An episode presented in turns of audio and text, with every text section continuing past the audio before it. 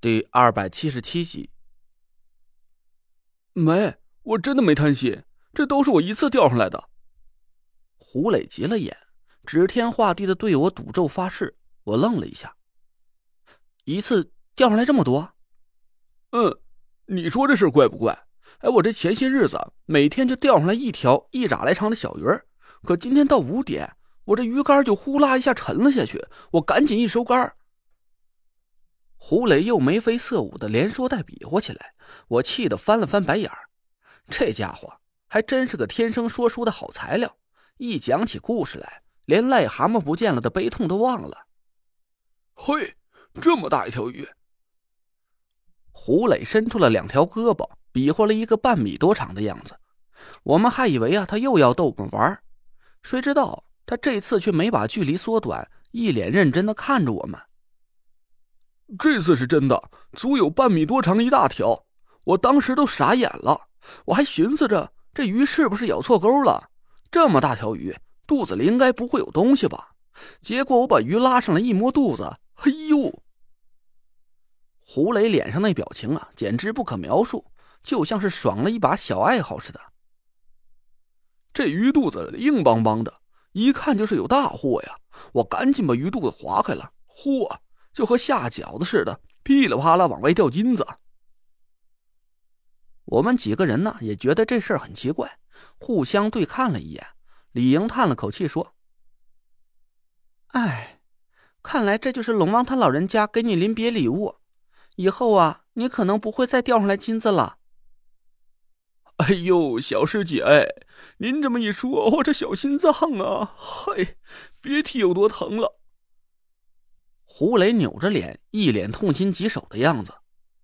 我就想不明白了，我真的是按照老龙王啊他老人家叮嘱做的，一次也没敢贪心。您几个给评评理，我对金蝉也算是够孝顺的了吧？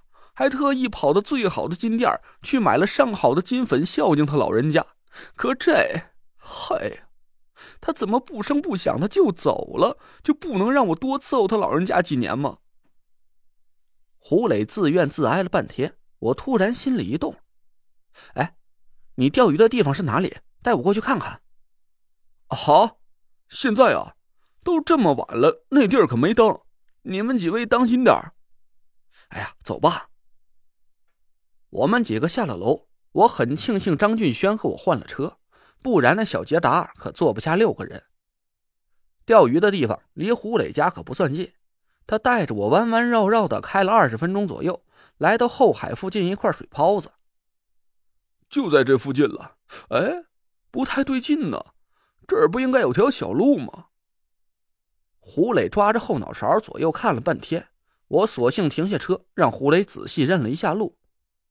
别急，可能是天黑了，你认错地方了，再好好想想。不可能，胡磊注定的摇头说：“这地儿我天天来。”再说了，这是我发财的宝地儿，就算把自己家门认错了，我也不可能认不出这个地方。哎，这怪了，这里明明应该有条小路的，再往里走个几十米就到了，可这路呢？胡磊下了车，前后左右看了一圈，茫然的看着我，摇头：“陈爷，我胡大头指天发誓，我真不是故意糊弄您的，我明明记得就在这儿啊，可这……”我拍了拍他肩膀，其实啊，我信胡磊说的话。既然这个没法用科学去解释的灵异事件，那无论发生什么怪事都不算稀奇。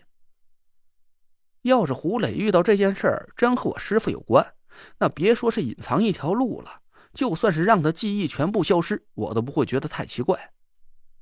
我招呼众人上车，围着这片水泡子转了一圈。胡磊突然指着一个地方叫了起来：“那儿！”就那儿，陈爷，你看见了没？找着了，那儿就是我每天钓鱼的地儿。我停下车，打开手电筒，朝着胡磊指的地方照过去。那是一片茂密的芦苇丛，一片浅水，周围满是乌黑的淤泥，旁边也没有任何路能通到里面。我奇怪的看了看胡磊：“你确定就是这儿？”胡磊的脑袋都快点断了，说：“没错，就是这儿。我知道你想说什么。”这地儿已经变了模样，看着就不是个钓鱼的窝子。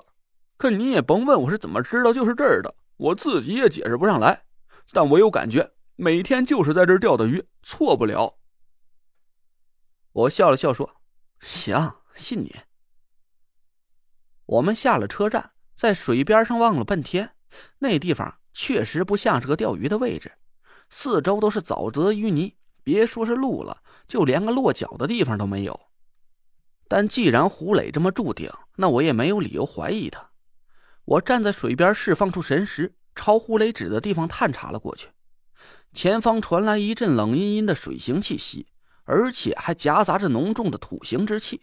看来这片水里满是淤泥，就和胡磊用烂泥去养着癞蛤蟆是一个道理，完美的掩盖了师傅身上的水形之气。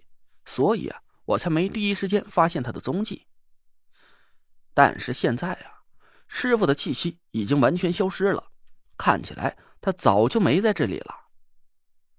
我叹了口气，不知道师傅为什么要这么做。我还想明白了一件事：潘成和潘浩父子，他俩可能是用了和师傅一样的手法来掩盖他们身上的气息。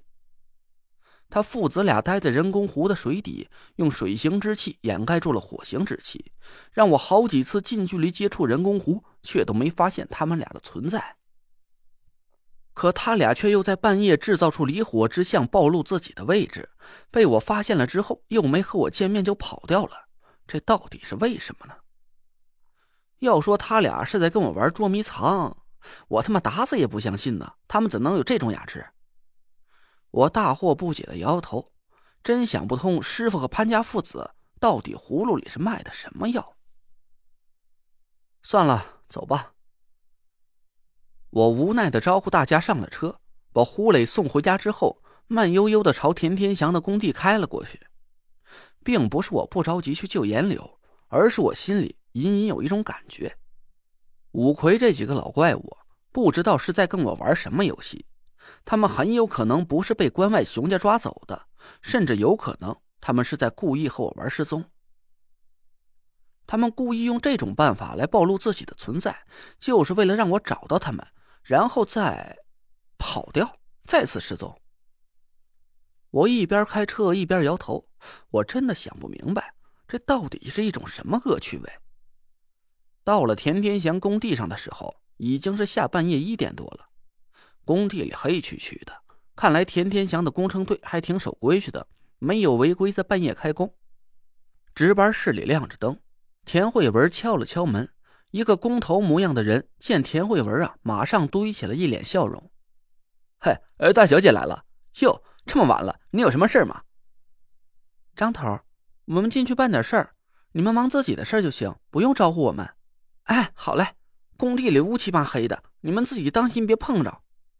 行，你忙你的。工头给我们开了门，我把车开到一块平地上停好，我们几个人下了车。我一眼就看见东北艮位的方向矗立着一座高大的雕像，